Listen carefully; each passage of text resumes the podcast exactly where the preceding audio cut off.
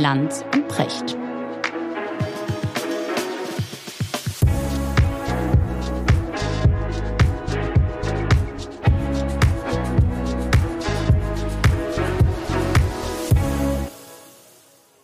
Schönen guten Morgen, Richard.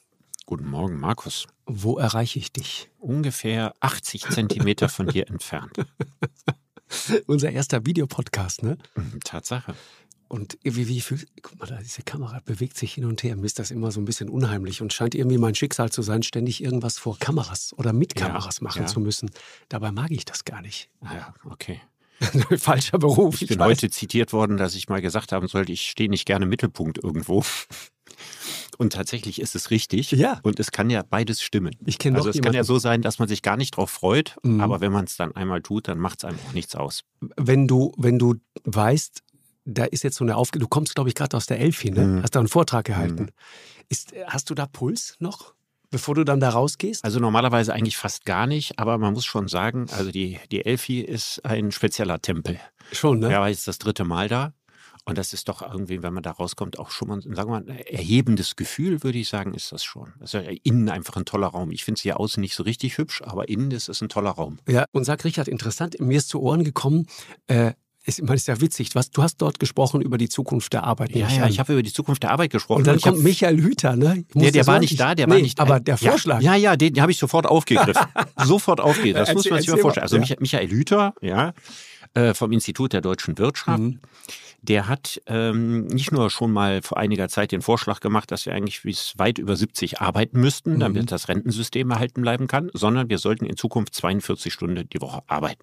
Natürlich mit vollem Lohnausgleich und so ganz normal, ne? also nicht jetzt keine Ausbeutung, aber wir müssen einfach wieder viel mehr arbeiten. Und das hat gestern der BDI-Präsident aufgegriffen. Und äh, der findet den Vorschlag auch ganz toll. Mhm. Und jetzt überlege ich mir immer, alle Leute wollen eigentlich in dieser Zeit, von wenigen Ausnahmen abgesehen, mehr Ja. Work-Life-Balance, mehr Zeit für Freunde, Kinder und so. Alle wollen weniger arbeiten, flexibler arbeiten. Und jetzt kommt die ganz große Rolle rückwärts ins 20. Ist Jahrhundert. wirklich so. Und der einzige Grund, warum man diese Rolle rückwärts machen will, ist, um das Rentensystem, so wie es heute ist, zu erhalten. Kann man es nicht umgekehrt machen und was am Rentensystem ändern? Also warum ist dieser Gedanke eigentlich Ja. so schwer? Na, ich meine, industrielle Revolutionen haben immer dazu geführt, dass die Leute weniger arbeiten mussten. Mhm. Jetzt kommt die nächste industrielle Revolution. Die Leute, wunderbar, müssen noch weniger arbeiten. Jetzt müssen wir nur wegen dieser blöden Rente länger arbeiten. Mhm. Also das hat schon was Mhm. ungemein Trotziges. Hat es, aber ist nicht das zweite Argument, uns gehen ja die Arbeiter aus, also die berühmte Arbeiterlosigkeit. Ich meine, ist das nicht irre, dass wir jetzt, ich hätte das in meinem Leben nicht für möglich gehalten, jetzt sind wir beide so äh, in der Rush Hour, wir sind, was sind wir, Best Ager, ne? haben wir Mhm. neulich festgestellt, Silver Surfer.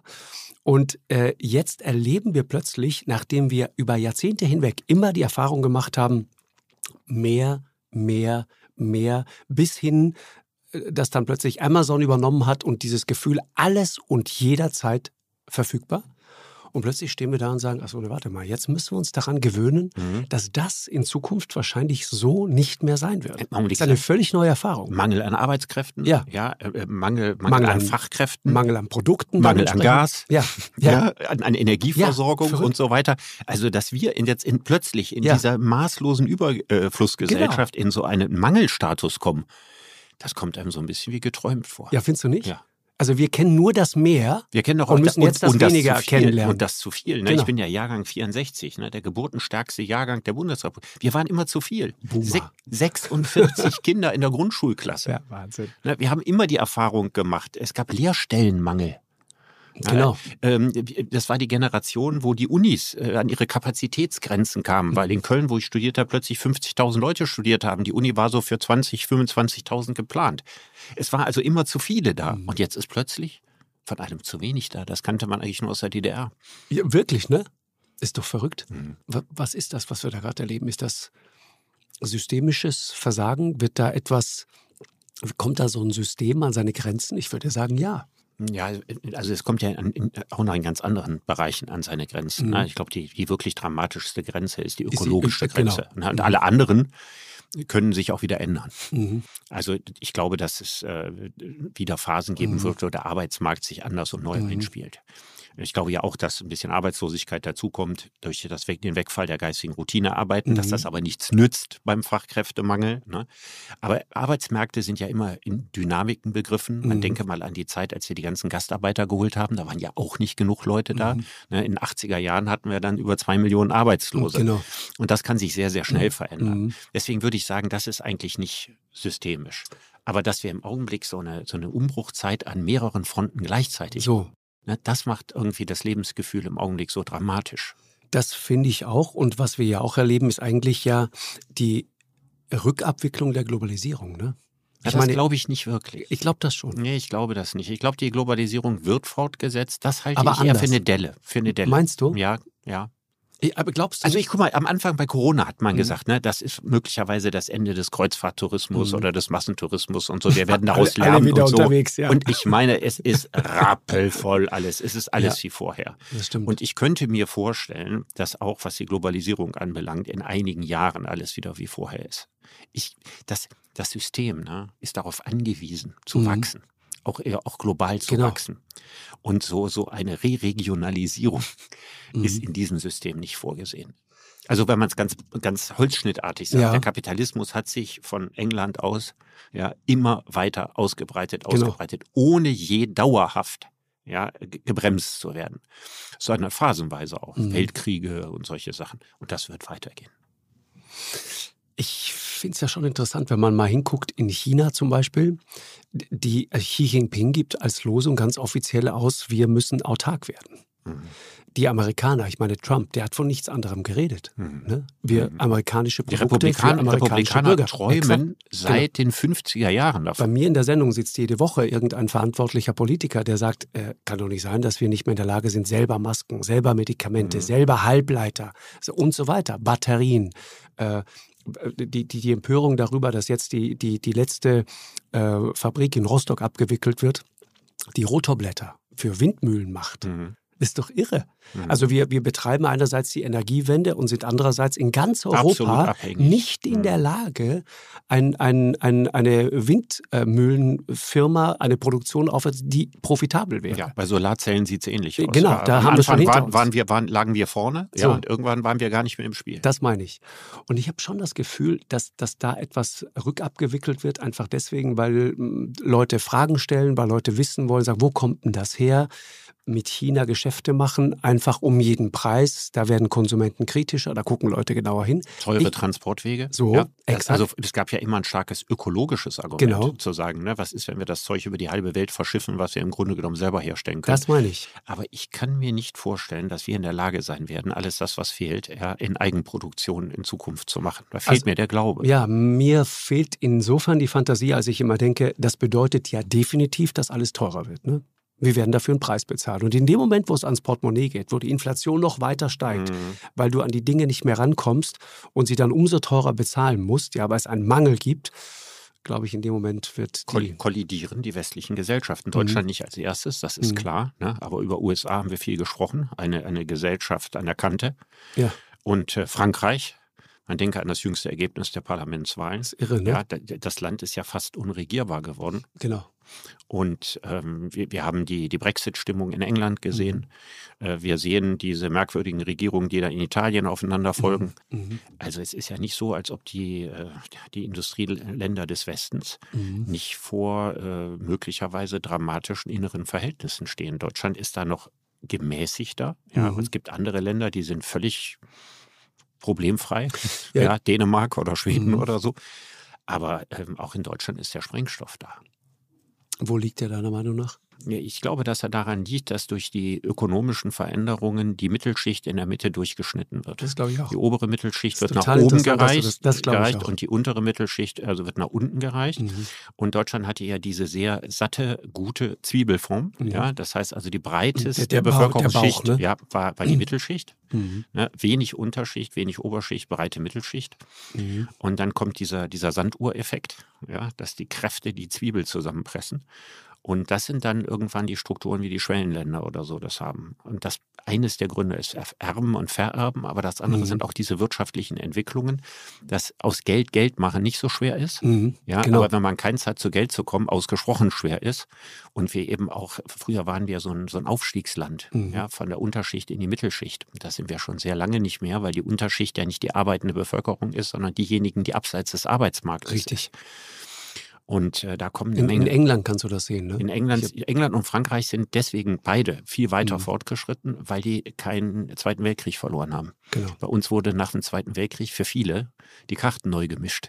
Ja, da gingen also ganz viele Figuren auf einmal wieder zurück auf Los. Zurück auf Los. Ganz ja, genau, und das hat in. England und Frankreich nicht stattgefunden. Da blieben die in der Schlossallee, blieben da, wo sie, Die, wo sie vorher schon waren. so, so ist das. Und Und, der- je und der- älter Gesellschaften werden, Mhm. umso natürlicher ist es, dass Reiche reicher werden und Arme in Relation ärmer. Genau. Das sind die normalen Kräfte.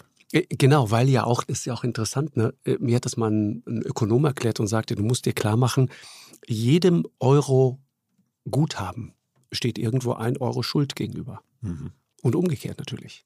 Ja, Und, und irgendwann, wenn der Prozess weit genug fortgeschritten ist, haben diese Euro, wo Guthaben draufsteht, diese verhängnisvolle, fatale Tendenz, immer dahin zu gehen, wo ohnehin schon unfassbar viel ist. natürlich, klar. Haben wir letztes Mal drüber gesprochen. Ja, das Die, ist ja- das Jeff ist- Bezos und andere. Ja, das ist ja einfach in, in den, in, was, was eben diesen Prozess sehr unterstützt, ist, dass die Realwirtschaft immer bedeutungsloser wird in Relation zur Finanzwirtschaft. Mhm.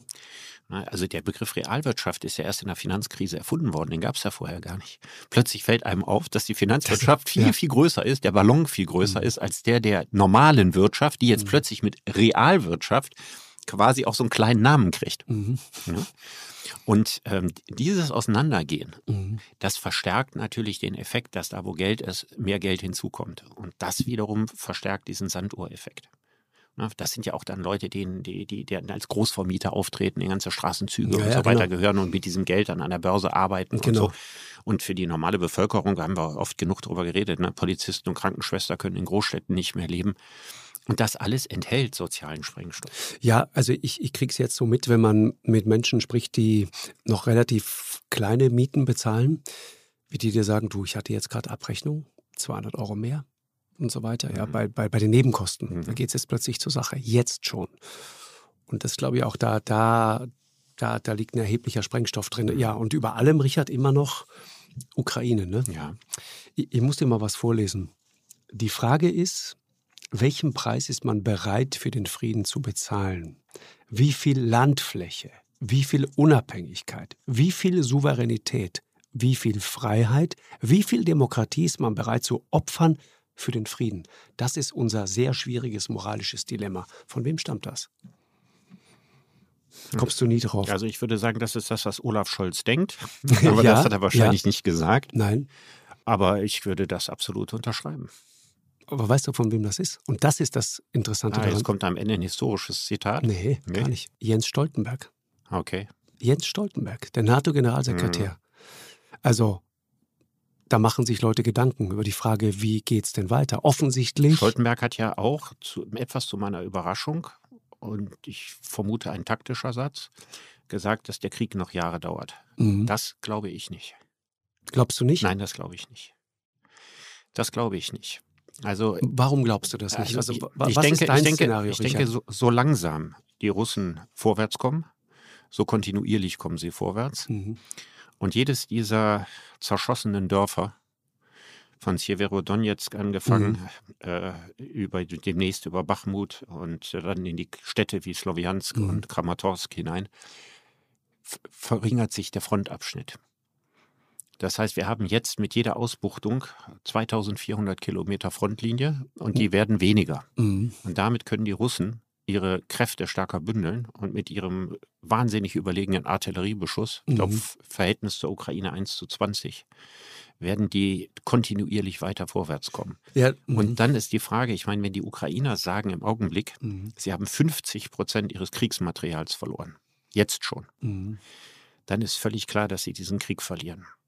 Und die spannende Frage wird sein, dass wenn die Russen ihr Plan B Kriegsziel erreicht haben, also Luhansk und Mhm. Donetsk erobert haben, dann werden die Russen in die Friedensverhandlungen gehen und werden sagen, so, bis dahin sind wir gekommen, ihr habt keine richtig einsatzfähige Armee mehr.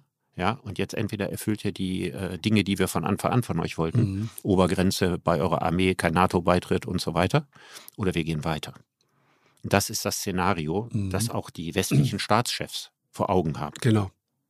Das war ja sehr interessant, ne? Diese, hast du das mitgekriegt, äh, genauer verfolgt? Hattest du die Zeit, diesen Besuch? Macron, Scholz, Ja, das hat Draghi? mich natürlich sehr interessiert. Ne? Ich hätte gern gewusst, worüber Sie geredet haben so. und habe das Gefühl, viel habe ich nicht erfahren. Nee, das ist das eine. Ich fand aber auch die, die Macht der Bilder fand ich so interessant. Ne? Also ich finde, es gab so viele äh, kleine Momente. Ich habe ähm, gestern Abend länger mit Paul Ronsheimer telefoniert. Liebe Grüße an der Stelle, der gerade äh, in den Weg, auf den Weg in den Osten ist und ähm, Respekt davor, weil es wichtig ist, glaube ich, zu verstehen, was dort eigentlich tatsächlich passiert. Und wenn man mit ihm spricht, dann beschreibt er dir genau, was da passiert. Dass eigentlich die Russen äh, einfach alles zu Brei schießen. Das, was du gerade angedeutet hast, Artillerie, Verhältnis 20 zu 1, mhm. Munition sogar 40 ja, zu die 1. haben die ganzen Munitionsdepots ja alle genau. hochgejagt, bevor sie los äh, genau. angefangen haben. Er erzählte mir von, von ukrainischen Soldaten, die, das kann man gar nicht glauben, in den Krieg an die Front geschickt werden mit sechs Magazinpatronen. Mhm. Und die sich dann. Was, was, gegen wen sollen die sich wehren? Die, ich ich habe ja die Bilder gesehen. Also die heben ihre eigenen Särge aus, indem sie wie im Schützen, so Schützengräben machen. Genau. Meter tief, zwei Meter breit. Da sitzen die und sollen ja, die, ja. die russischen Raketen aufhalten. Gegen Artillerie. So, und weil das im offenen Gelände sowieso nicht geht, genau. verlagert die Ukraine den Krieg in die Städte. Richtig. Da ähm, Putin sich ja noch immer als Befreier der Ostukraine sieht, würde der natürlich sehr gerne verhindern, dass der Richtig. Krieg in den Städten stattfindet Richtig. und damit einen irrsinnigen Schaden bei den Menschen, auch Zivilbevölkerung genau. und so und das ganze Land kaputt mhm. geht. Die Ukrainer gehen mit Absicht in die Städte, weil man im Häuserkampf immer noch eine Chance hat, die Russen länger aufzuhalten, genau. als wenn man sich auf irgendein Feld eingräbt Exakt. und einfach nur wartet, bis man lebendig begraben mhm. wird. Genau. Das führt natürlich zu der perversen Situation, dass um den Krieg zu verlangsamen, man die Zahl der Opfer von ukrainischer Seite erhöht. Mhm. Mhm. Genau. Ja, das heißt also, man nötigt seiner Bevölkerung immer größere Opfer ab verständlicherweise aus dem Motiv, besser im Krieg dazustehen, aber Total. unverständlich unter der Perspektive, den Krieg nicht gewinnen zu können. Das ist irre, ne? Wenn du, weil das du gerade, ist eine gruselige Situation. Weil du gerade Opfer sagst, Zahlen sagst, die Kollegen von der Süddeutschen, ich habe mir das mal ausgedruckt, die haben das mal versucht zusammenzutragen. Seit dem Beginn des Krieges, sagt die Ukraine, haben die Russen fast 5000 Panzer verloren, hunderte Flugzeuge, Helikopter und ungefähr, ja, die Zahlen sind immer mit großer Vorsicht zu genießen, ist mir klar, aber 33.000 Soldaten, das halte ich für denkbar. Ich glaube, ja. auf der ukrainischen Seite ist es mittlerweile ähnlich. Ja. Und das sind einfach Zahlen, dazu bestimmt, äh, weiß ich nicht, in ähnlicher Zahl Zivilisten. Das muss man sich mal vorstellen. Da mhm. liegen einfach 100.000 Tote. Ja. Und hinter jedem Toten ein Drama, eine Familie, ja. eine Geschichte. Angehörige, ein Vater. Kinder. So. Ja. Freundin. Ich habe die Geschichte eines jungen Mannes gehört, der in der Ukraine sehr, Roman heißt der, glaube ich, sehr, sehr populär der gefallen ist, 24 Jahre alt, der war schon auf dem Maidan mit dabei, äh, war einer, von dem man sagte, der hat theoretisch das Potenzial, irgendwann mal vielleicht sogar Präsident der Ukraine zu werden. Der ist jetzt gefallen. Und das, das perfide daran, sein Vater fährt am Tag der Beerdigung, am selben Abend noch zurück an die Front. Also in, in so einer verzweifelten mhm. Lage sind die. Mhm. Wobei das ja unterschiedlich sind. Also ich glaube, dass die, die Anzahl derjenigen, die äh, mit aller Macht ihr Vaterland verteidigen wollen, weniger werden. Mhm. Das sagt die, sagen die Ukrainer selber. Das Dieser ukrainische General, der gesagt hat, dass 50 Prozent des Militärs der Ukraine zerstört ist. Mhm. Er hat auch gesagt, dass die Moral der Truppen schlechter wird. Das ist ein erstaunlicher Satz. Das Weil mit der, sowas im Krieg ja. selber als mhm. Ukrainer mhm. zu sagen, ist sehr, sehr ungewöhnlich. Mir ist das Motiv nicht klar. Ich weiß nicht, das ist sicherlich nicht mit Zelensky abgestimmt. Aber wen wundert es noch? Also wenn man weiß, dass dieser Krieg nicht gewonnen wird, mhm. dass man also den Aggressor nicht genau. zurückschlägt und nicht vertreibt und mhm. am besten noch die Krim zurückerobert, sondern dass es nur eine Frage ist, bis wohin der geht. Mhm. Und dass man das mit Waffengewalt eben nicht aufhalten kann, sondern dass diese Frage am Ende nicht in den Schützengräben äh, bei Sjeverodonetsk entschieden mhm. wird, sondern dass der im Verhandlungstisch mhm. unter aktiver Mithilfe des Westens entschieden genau. wird. Wo soll denn diese Motivation noch dauerhaft herkommen? Das ist der Punkt, äh, habe ich gestern auch mit, mit Paul Ronsheimer drüber gesprochen, der sagte, du musst dir das so vorstellen, da, da sind diese Straßen, die sind zum großen Teil nicht mehr befahrbar. Da sage ich, wie, wie, wie fahrt ihr denn dann da rein? Sagt er, ja, Feldwege, die sind aber häufig vermint. Das heißt, du fährst da über Feldwege und weißt nie genau, wann das Ding in die Luft fliegt.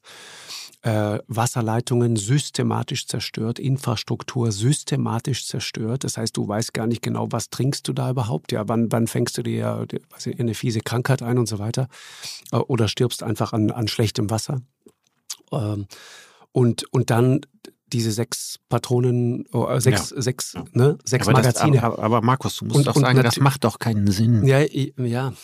Andererseits, und das ist jetzt der andere Punkt, andererseits sagt nicht nur Paul Ronsheimer, selbst die russischsprachigen Ukrainer, und ich glaube, das unterschätzen wir nach wie vor, die 2014er zum Teil die Russen durchaus als Befreier begrüßt mhm. haben, selbst die wollen heute nicht mehr befreit werden, unter Anführungszeichen. Ja, wenn wir das so ganz genau wüssten. Also, also ich, ich glaube, da das jetzt von jemandem, der dort gerade ist und der diese Situation dort äh, sehr, sehr gut kennt und der sagt, äh, unterschätzt nicht die Moral der Ukrainer, die verstehen, die haben nichts mehr zu verlieren. Da geht es um Leben und Sterben und es geht um die Frage, wie wollen wir weiterleben. Äh, und, Aber da müssen wir vielleicht mal eine Frage Preis, klären. Den, und der Preis, den die bis dahin bezahlt haben, also Butscha, die, diese unvorstellbaren Gräueltaten, die Vergewaltigungen, alles, was da war, mhm. der Preis ist mittlerweile so hoch. Aber der wird höher, je länger der Krieg ich weiß, ich weiß. Aber und es gibt trotzdem nichts zu gewinnen. Das mhm. ist ja die verzweifelte Lage. Mhm. Na, ich kann ja nicht sagen, weil Butscha mhm. passiert ist, mhm. führen wir einen Krieg, den wir nicht gewinnen, weiter. Mhm. Also was, was, was ich immer schwierig finde in der Diskussion, ist immer die Frage, und da sind, machen wir es uns zu leicht, mhm. wer sind die Ukrainer? Also es gibt die ukrainische Regierung, es gibt, das haben wir gesehen am Anfang, sehr viele Bilder davon, äh, junge Leute oft, manchmal auch ältere Leute, die bereit sind, mit Feuer und Schwert ihr Land zu verteidigen. Ich sehe aber auch all diese Filme, wenn der Krieg der in der Ostukraine in die Dörfer und die Kleinstädte getragen wird. Das sind Bauern, völlig unpolitische Bauern. Genau. Ja, die sind, ob die russischstämmig sind oder ukrainischstämmig, beides sind oder wie auch immer. Die haben einfach nur Angst, ihr kleines Häuschen zu verlieren, selber zu sterben, mhm. dass ihre Äcker und Felder, die, die ihre Existenz ist, verwüstet werden und so weiter. Dass die mhm. alle jetzt beseelt davon sind, äh, den russischen Feind zurückzuschlagen. Das glaube ich überhaupt nicht. Sondern ich glaube, für diese Leute ist das Beste, was ihnen passieren kann, ja, wenn kein Krieg in ihre Stadt kommt. Und ich glaube, dass das im Augenblick im Kriegsgebiet mhm. die meisten Menschen sind. Ja, das Gegenargument ist, Richard, und deswegen denke ich manchmal, wir sind da zu schnell in unserem Urteil. Wenn du hörst, wie sozusagen systematisch auch alles, was ukrainisch ausgelöscht wird, wenn du erlebst, wie Schulbücher umgeschrieben werden, wenn du erlebst, wie die Sprache verboten wird, wenn du erlebst, wie deine Kinder plötzlich sozusagen systematisch von kleinen Ukrainern zu kleinen Russen gemacht werden. Vorher war es umgekehrt, wie du weißt. Das, was die Ukrainer vorher gegenüber den Russen ja. gemacht haben in der Ukraine, jetzt genauso wieder, genauso ideologisch ja. rumgedreht. Ja. Mm, ja, das kann ich wiederum nicht so richtig beurteilen, aber vom Prinzip her folge ich dem Gedanken. Du hast mitgekriegt, dass gerade keine russische Musik mehr gespielt werden darf im ukrainischen Radiofernsehen, überhaupt nicht mehr. Alles Russische wird verboten. Gut. Also, ja, also aber, da, wer, aber auf wer dem will Punkt, das den Ukrainern verdenken? Ja, ich will nur sagen. Weißt du, was ich meine? Ja, also. ich weiß. Es geht auch nicht darum, dass ich jetzt den Zeigefinger hebe. Mhm. Ich will nur sagen, im Hinblick auf quasi die Ächtung der, des jeweils anderen Kultur, da tun sich nichts. Ja, und trotzdem ist für mich immer, ich glaube schon, dass man immer klar haben muss, woher die Aggression kommt und wer das Ganze vom Zaun gebrochen hat und wer dort rein ist aber und den Leuten sozusagen keine... ihre eigene Identität ja, aber das ist doch nicht strittig macht. Ne? Das ist doch nicht strittig. Ja. Nein, ich will nur also, sagen. Also bei aller Diskussion, das ist mir auch wichtig zu sagen, ja, auch bei den Unterschieden, die wir in manchen Betrachtungsweisen mhm. haben.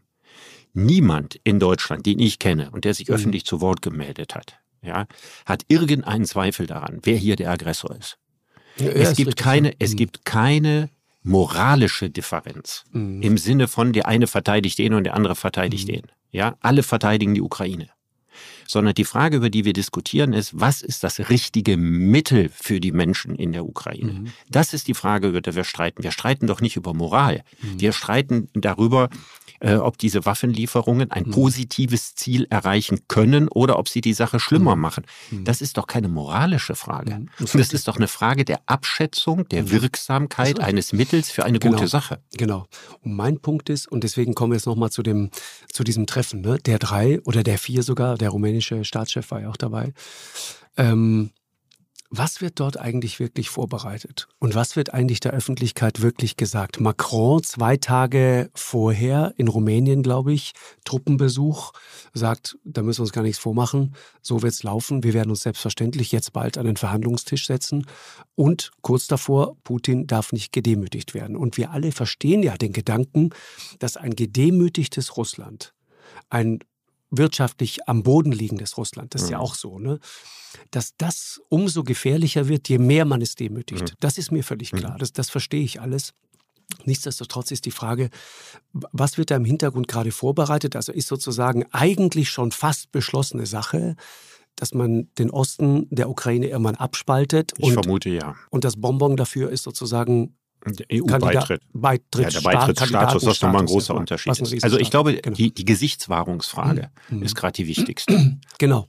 Die Gesichtswahrungsfrage ist die Gesichtswahrung für Putin, das mhm. ist die Gesichtswahrung für Zelensky. Es ist die Gesichtswahrungsfrage für den Westen, mhm. ja, der mit äh, Waffenunterstützung diesen Krieg gewinnen wollte mhm. und ihn vermutlich so nicht gewinnen wird. So, und jeder muss sehen, dass er auf seine Art und Weise gesund aus der Sache rauskommt. Mhm. Es ist uns nicht erzählt worden, worüber die so lange geredet haben. Aber Zelensky hat in der Pressekonferenz gesagt, dass er sich Friedensverhandlungen ab August vorstellen könnte. Jetzt gehe ich mal schwer davon aus, würde mich doch sehr täuschen. Warum sagt er sowas? Ja, warum sagt er sowas? Also, wenn mhm. die Frage muss doch gewesen sein, Macron und Scholz haben ihn gefragt, mhm. wann und unter welchen Bedingungen bist du zu Friedensverhandlungen bereit?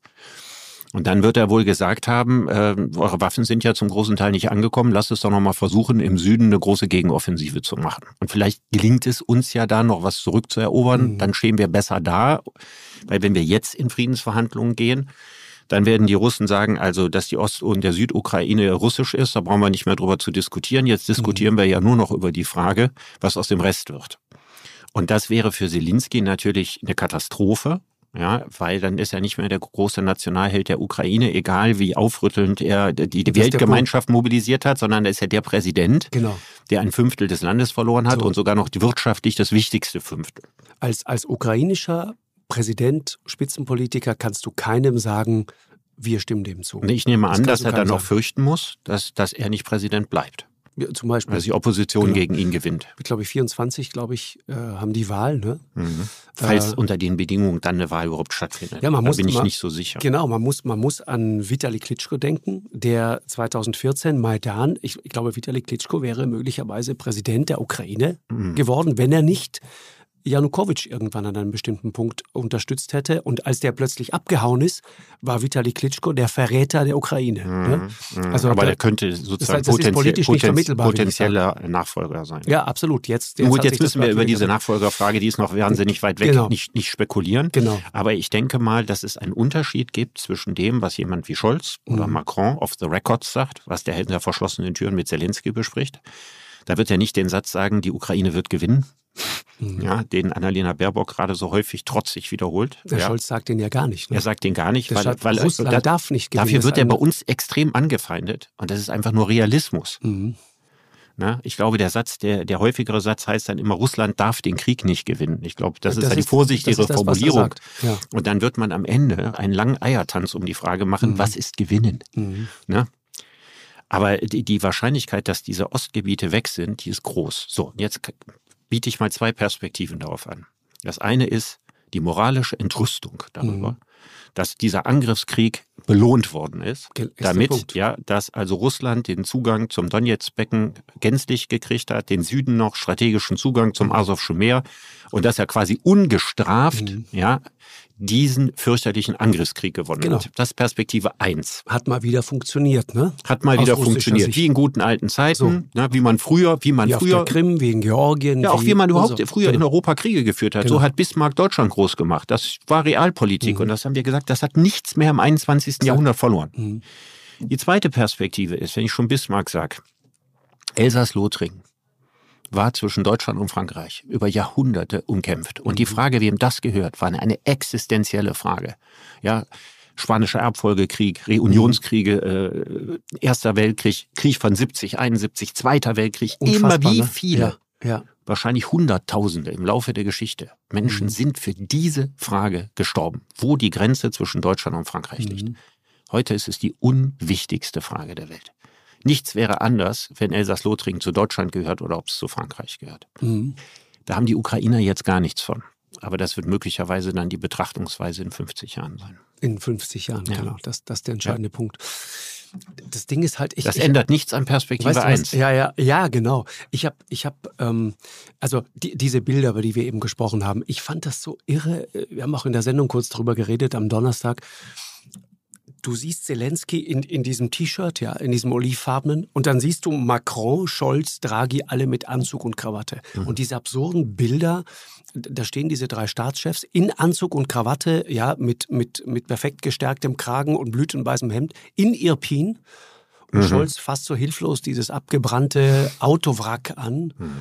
Und man denkt, ja genau, äh, das, irgendwo sucht den Fehler im Bild. Also das, das kriegt man so nicht zusammen.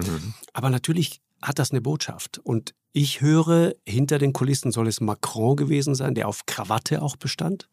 Und ich habe mir überlegt, Naja, Nee, nur ganz kurz. Ich will nur auf, auf einen anderen Gedanken hinaus. Ich will sagen, Richard, wenn du da hemdsärmeliger auftrittst, sagst du was anderes, als wenn du Mhm. in Anzug und Krawatte kommst. Für mich ist Anzug und Krawatte ist Diplomatie, Mhm. ist Verhandlung.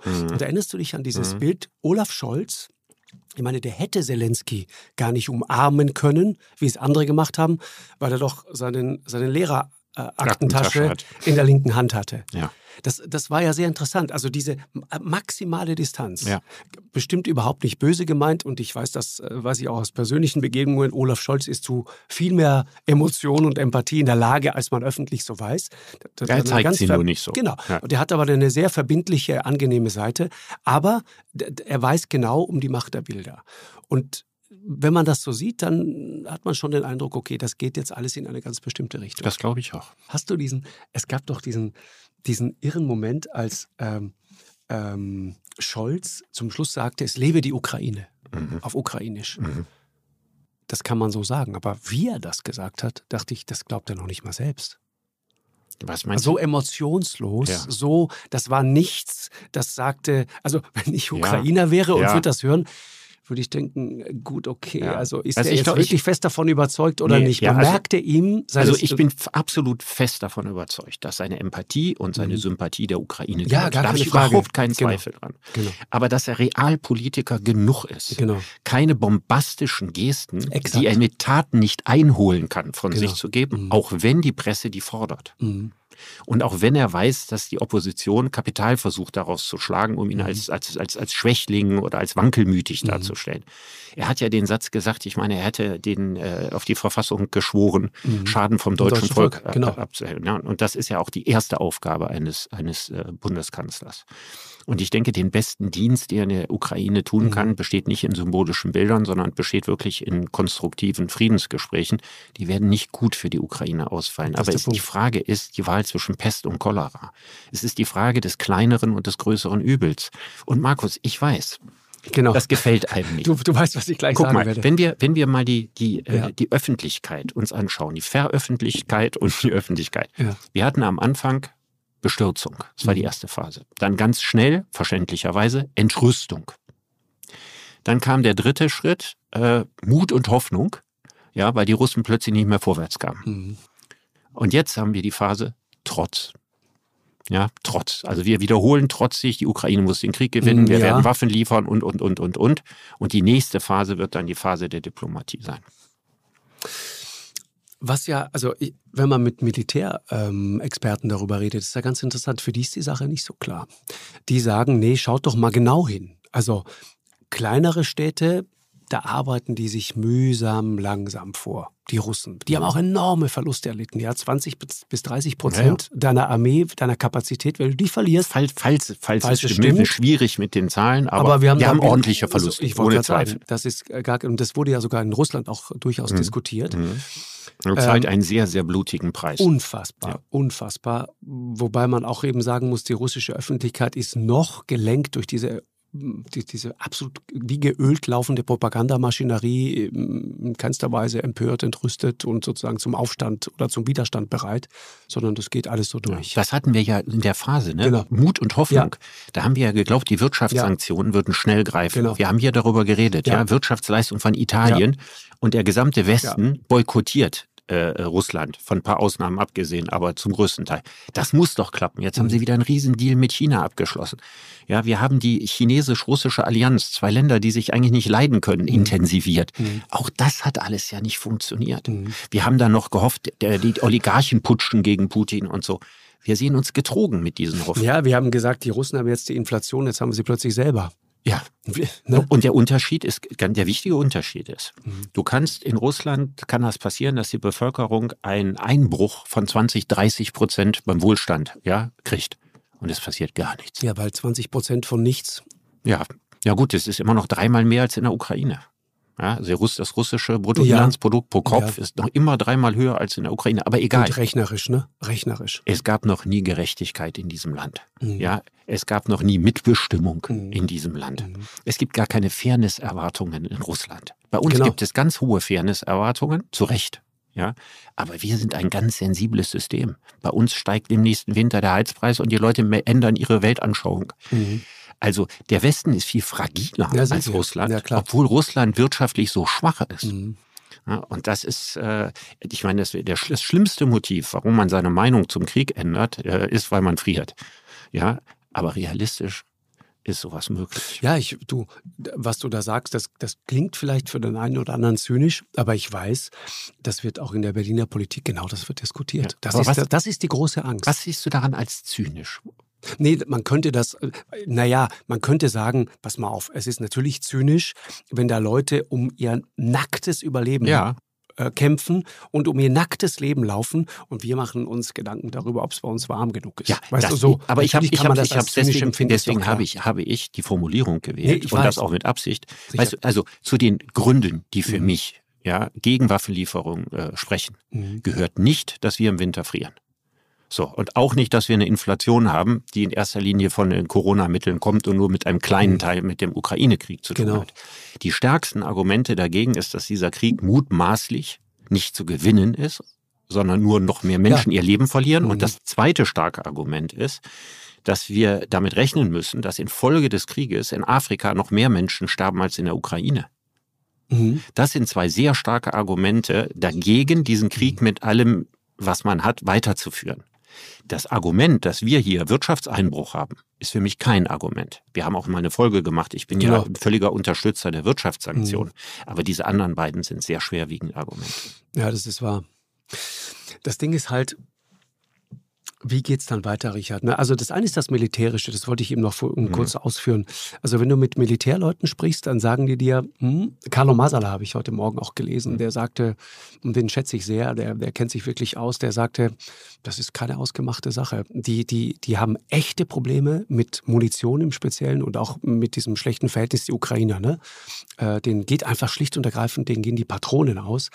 Aber wenn wir in der Lage sind, sozusagen jetzt in den nächsten Wochen, bis Ende Juni hin zum Beispiel, äh, moderne Waffensysteme zu liefern, dann werden wir die zumindest in die Lage versetzen, dass sie sich wehren können. Und deswegen gehen diese Leute, das äh, steht völlig diametral zu dem, was du eingangs sagtest, Ja. die gehen davon aus, dass das eben ein sehr, sehr langer Konflikt werden kann, ein langer, langer Krieg. Also über Jahre hinweg Nee, immer das vorwärts. kann ich mir gar nicht vorstellen, Ja. wenn man mal überlegt. Der Krieg ist jetzt vier Monate. Mhm. Die Ukraine hat nach eigenen Angaben, deswegen glaube ich das jetzt mal, das sind ja keine russischen Angaben oder so, oder vom britischen Geheimdienst. Das muss man mal sagen, das ist eine drollige Nummer. Ne? Der britische Geheimdienst, der ständig die Öffentlichkeit Ständig. mit Informationen versucht. Ich meine, das ist das Gegenteil dessen, was die Aufgabe eines Geheimdienstes ist. Der deutsche Geheimdienst äußert sich nie.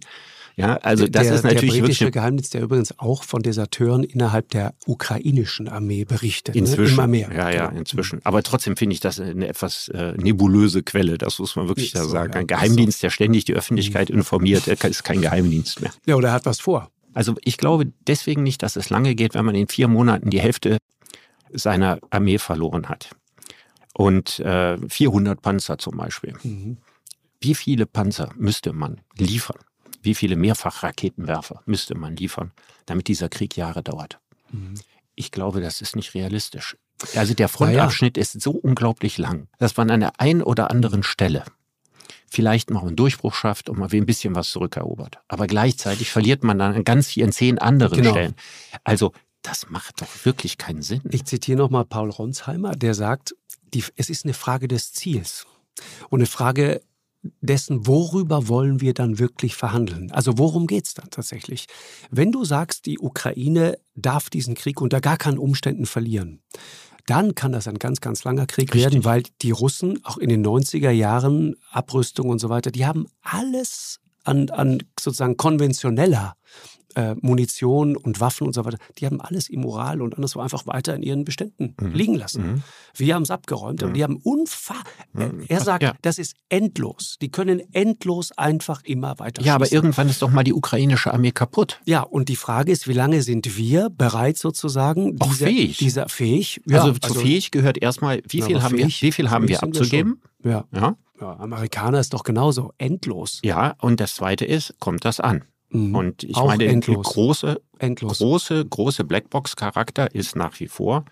Ich glaube nicht daran, dass mhm. man in der Lage ist, Panzer oder Mehrfachraketenwerfer in die Ukraine mhm. zu liefern. Ich glaube, dass das nicht geht. Das, also bis ich, ich glaube, jemanden treffe, der mir erklärt, wie ja, das geht. Ich, ich also habe ein Argument für dich. Jetzt, Argument. jetzt lerne ich dazu. Nee, pass auf, ernsthaft. Und zwar, ähm, ich hatte auch immer so diese Vorstellung, da wird in, also über Polen kommt ja unfassbar viel rein an Waffen unfassbar.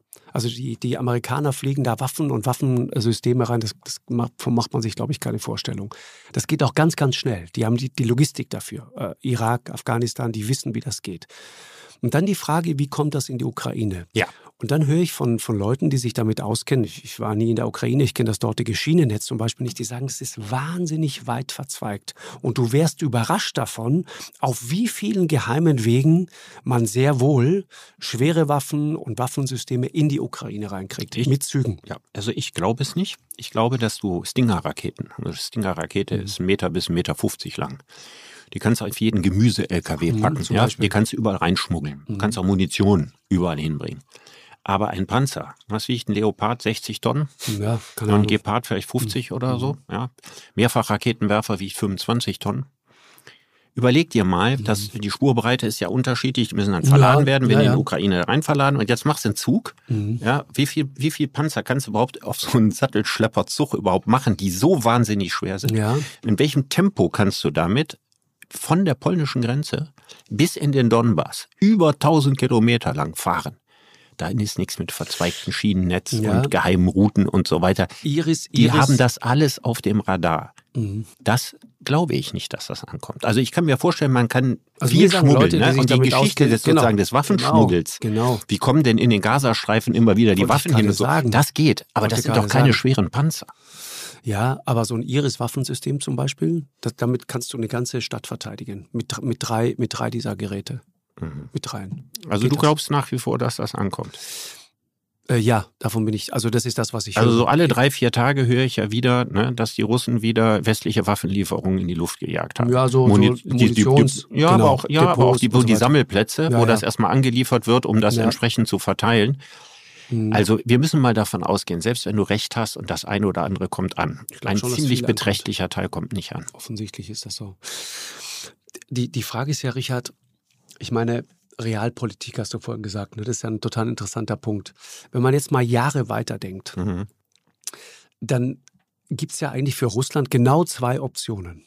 Irgendwann wird Putin nicht mehr da sein, irgendwann wird dieses Land ja faktisch auch den Krieg verloren haben in gewisser Weise. Also vielleicht jetzt nicht die Schlacht um die Ukraine, um es jetzt mal so zu sagen, aber, aber den Krieg an sich. Das wird ein gedemütigtes, komplett ausgebranntes, die Armee abgewrackt und dezimiert, die, die Wirtschaftszahlen äh, im Keller, die, die Wirtschaft selber am Boden, die Leute arm. Also das wird ein Land werden, das auf riesige Probleme zusteuert. Auf riesige Probleme. Gesehen davon, Russland dass es den größten Teil der Probleme ohnehin schon, schon hat. Aber diese Probleme werden sich weiter Wir verschärfen. Werden, das wird schlimmer werden. Und deswegen wird dieses Russland ein gefährliches Land werden, weil man nicht genau weiß, wo, wo driftet dieses riesige Reich. Richtig, und, dann, und ich habe ja, große Ängste, das habe genau. ich ja schon sehr häufig gesagt. Äh, ein potenzieller Putin-Nachfolger kann noch deutlich gefährlicher sein. Genau.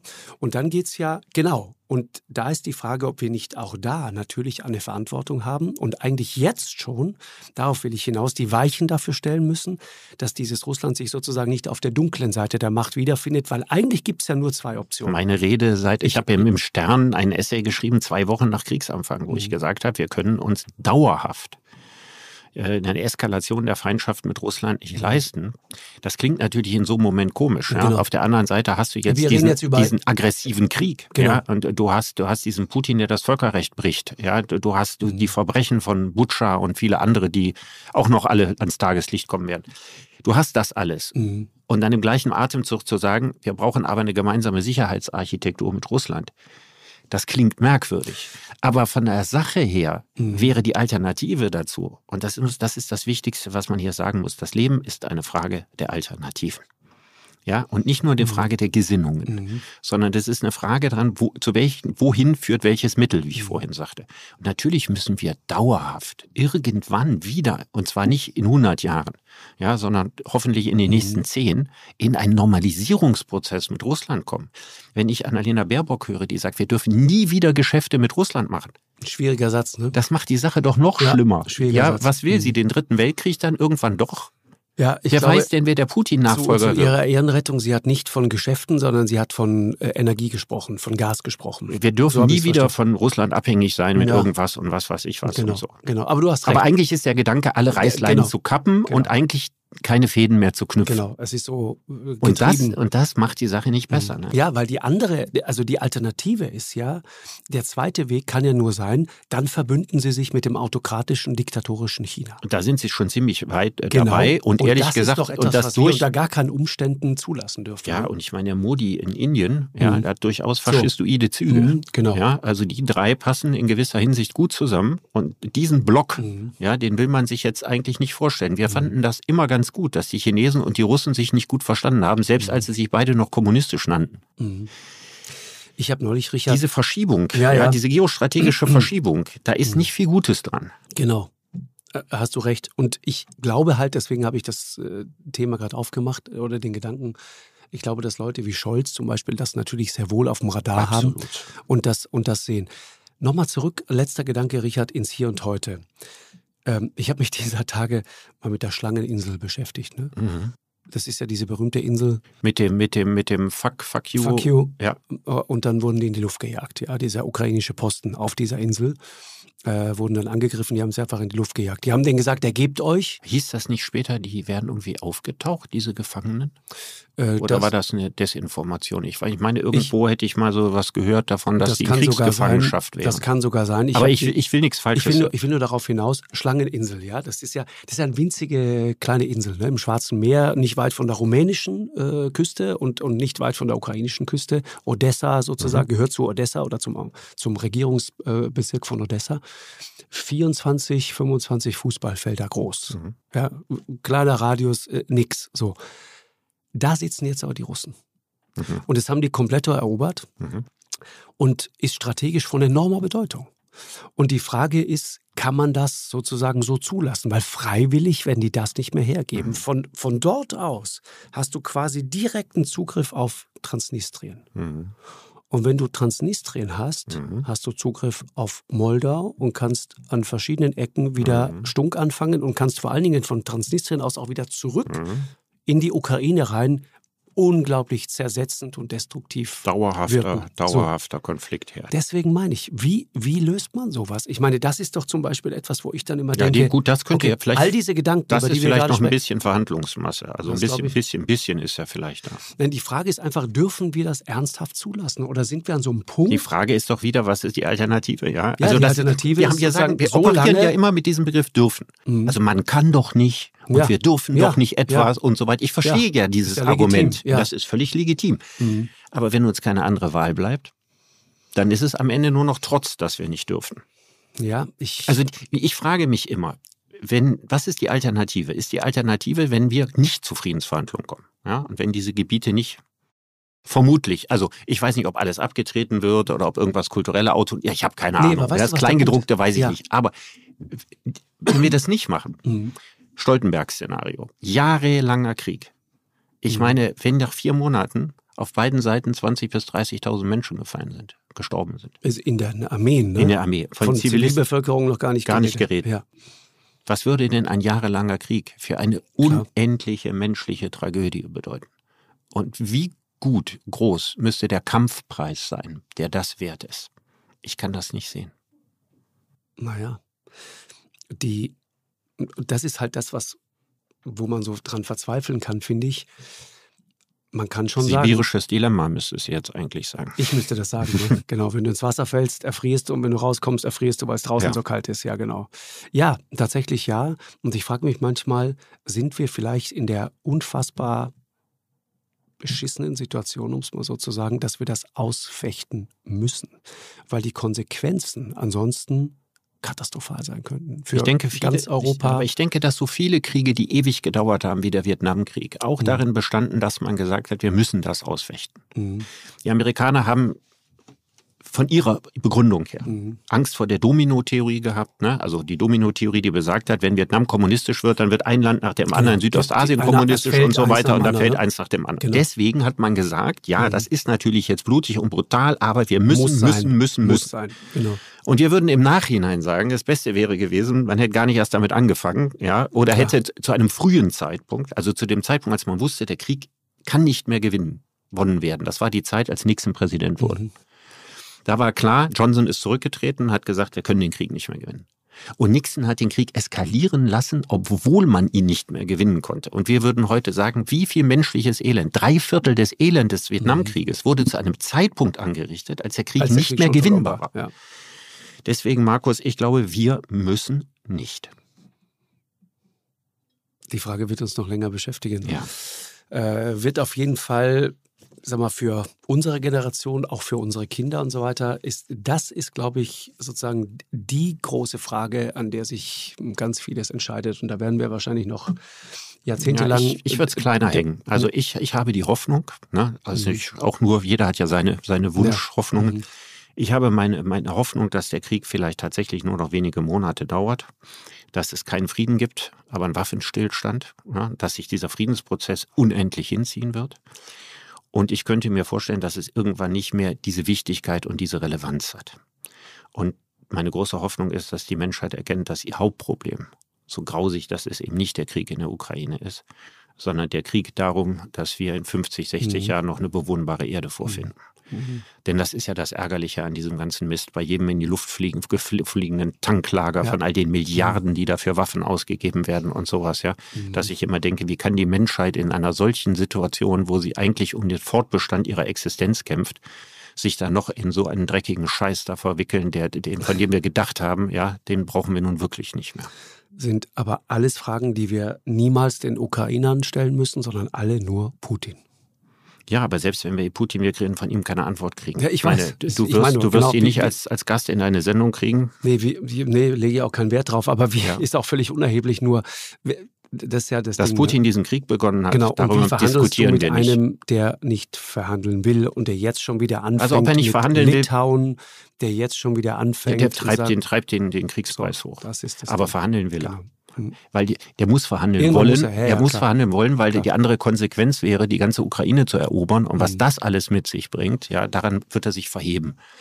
Und deswegen wird er, wenn er sein Zwischenkriegsziel erreicht hat, also Donetsk und Luhansk, Mhm. mit Sicherheit verhandeln. Bin ich gespannt. Ich bin sicher, dass er verhandelt, nur ich bin auch ziemlich sicher, dass die Vorstellung, die wir haben, da muss man immer sagen, wer ist wir? Ne? Also das, die Interessen des Westens und Ja, die ja. Interessen der Ukraine sind auch nicht ganz identisch, Nee. sind nicht identisch. Ich, ich glaube, dass es ewig keinen Frieden gibt, Ja. aber hoffentlich bald einen Waffenstillstand. Richard, danke dir sehr. Unser erster Videopodcast war ist warm geworden hier drin. Ne? Ja. War ein, ein guter Austausch, fand ich. Äh, Ja, konstruktiv, äh, viele ähm, neue Gedanken. Äh, und äh, bis zum nächsten Mal. Vielen Dank. Ja, ich danke dir. Tschüss.